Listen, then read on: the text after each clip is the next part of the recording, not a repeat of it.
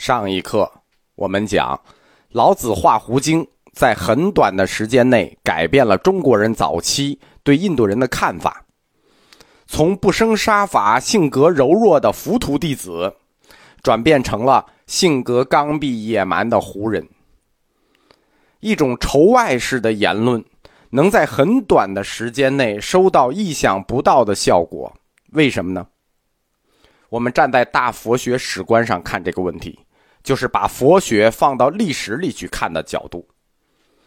在这个阶段，中国本土宗教对佛教产生了强烈的反弹情绪，进而推动中国知识阶层对印度的看法向右转，是可以充分理解的。《画胡经》它出现在公元三百年，我们可以看三百年到四百年这个世纪，匈奴和羌族入侵，征服北中国。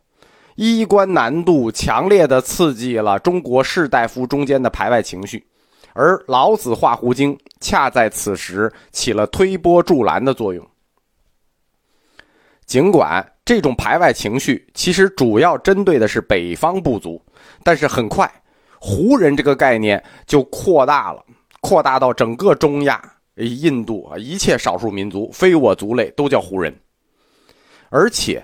画胡经，它自身的逻辑具有强烈的自洽性，就是它自己是自洽的。老子向西方的胡人传递佛法，那这里的胡人不单指印度人啊，泛指一切胡人，包括北方像后秦也好啊，像石勒也好啊，像中亚地区也好啊，都算胡人。老子向胡人传递佛法，目的是为了抑制和灭绝他们。佛法会让一国灭绝，自然灭尽。那印度教也是这么说的。那么，把这个逻辑如果延展下去，还有什么比把佛教这种致命的武器再介绍回给中国更愚蠢的事情呢？因此，它就形成了一个自然而然的反佛逻辑。佛道两宗，从早期的和睦相处到后期的翻脸成仇，第一重要的是意识形态的因素，这是我们前面讲的，这是意识形态上的因素。除了意识形态的因素之外，还有一个隐含的要素是我们一直没有注意到的。因为我们知识问分子讨论问题就喜欢讨论意识形态，它有矛盾有冲突，我们都从意识形态上找。其实还有隐含的社会性的要素。汉朝末年，佛道两个宗教几乎是同时兴起的。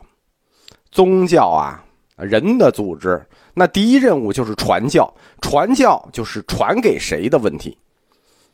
佛道两宗，他们传教的目标，他们最大量的基础教众是重合的，就是都是中国农村的普通老百姓。因此，两家他们要争夺同一伙人，他们在农村的扩张势必会互相影响。所以，当佛教扩张势力大增的时候，势必影响到了道教的传播，削弱了道教团的扩张。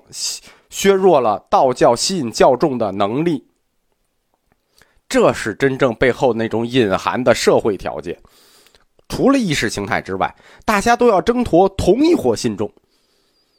同时，佛道两教的高层信众，因为他们的高层都是士大夫阶层的高层信众，他们同属于一个圈子，同属于一个文化圈子，就是士大夫阶层。但是在士大夫阶层中，他们又各分属于一小部分。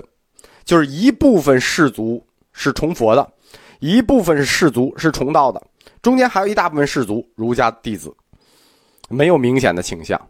那么，反映到朝廷的政府官员以及王室贵族成员中，往往他们就会形成两个不同的政治集团，和反映成两个政治集团中成员之间的矛盾。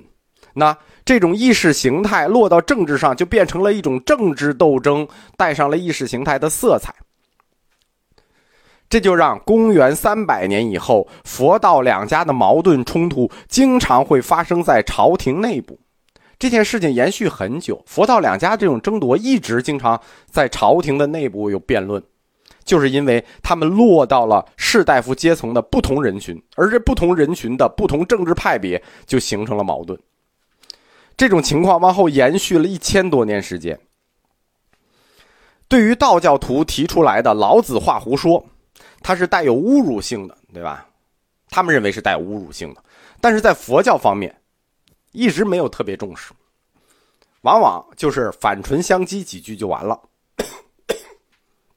这就好像街上有人骂泰森啊，你是个弱鸡，泰森总不能当街打人家吧，对吧？不是不想打，可能也想打，但是不能打，双方实力悬殊甚远，你你再给对方打出个好歹来，所以佛教一直没有特别重视的去还击这件事情，就讽刺几句就完了。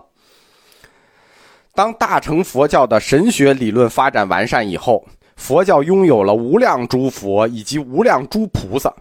在佛教的莲华藏世界海中，佛的数量无量了。这说明一个什么问题？说明释迦牟尼佛已经降到了一个很低的位置，只是所有佛中的一个。因此，即使你们的老子化佛化为释迦牟尼，对于大乘佛教的神灵系统来说，那是无关紧要的。我们的佛太多了，你画一个画一个吧，对吧？而且在整个这个大乘的神灵系统里，释迦牟尼佛的级别也不是很高。大乘佛教完善起来的这套神佛系统，使道教打击佛教这个老子画胡，一下失去了焦点，对吧？老子画胡本来画成佛陀，忽然你们那边来了这么多人，他这个他这个打击失去了焦点了，不知道怎么办才好。在道教不知道怎么办才好的时候，佛教教义继续往前发展了，使老子画胡说的立论更加慌张，以至于接近崩溃。涅盘学的佛性论一出，提出了“人人皆有佛性，人人皆能成佛”的佛教新口号。人人皆有佛性，人人皆能成佛。那么，你们的老子能画佛，这不奇怪，因为人人都能画佛，人人都能做佛。那换句话说什么呢？老子也没有啥特别的，人人都能给你们做老子，人人都可以像老子一样成为道教的圣人，无二无别。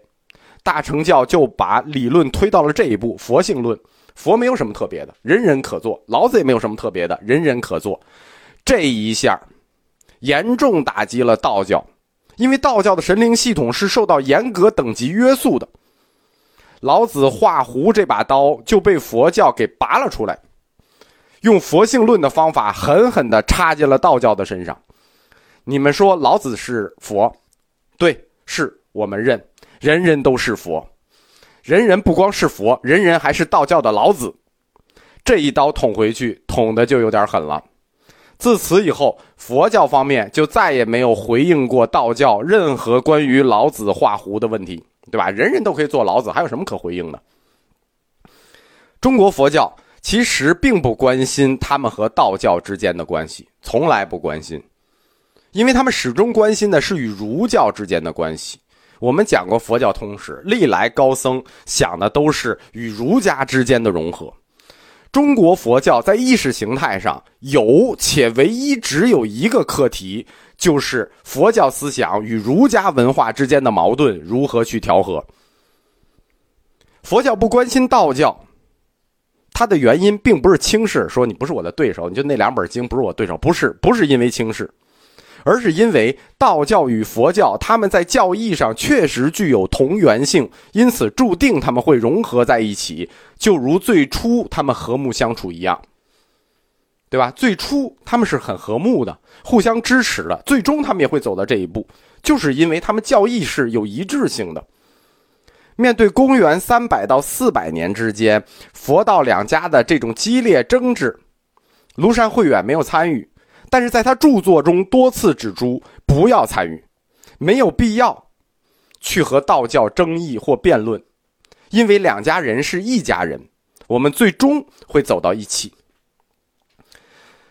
至此，东晋时期政治、经济、文化、宗教几个领域的反佛，我们就全部讲完了。政治的、经济、文化，最后道教是宗教的。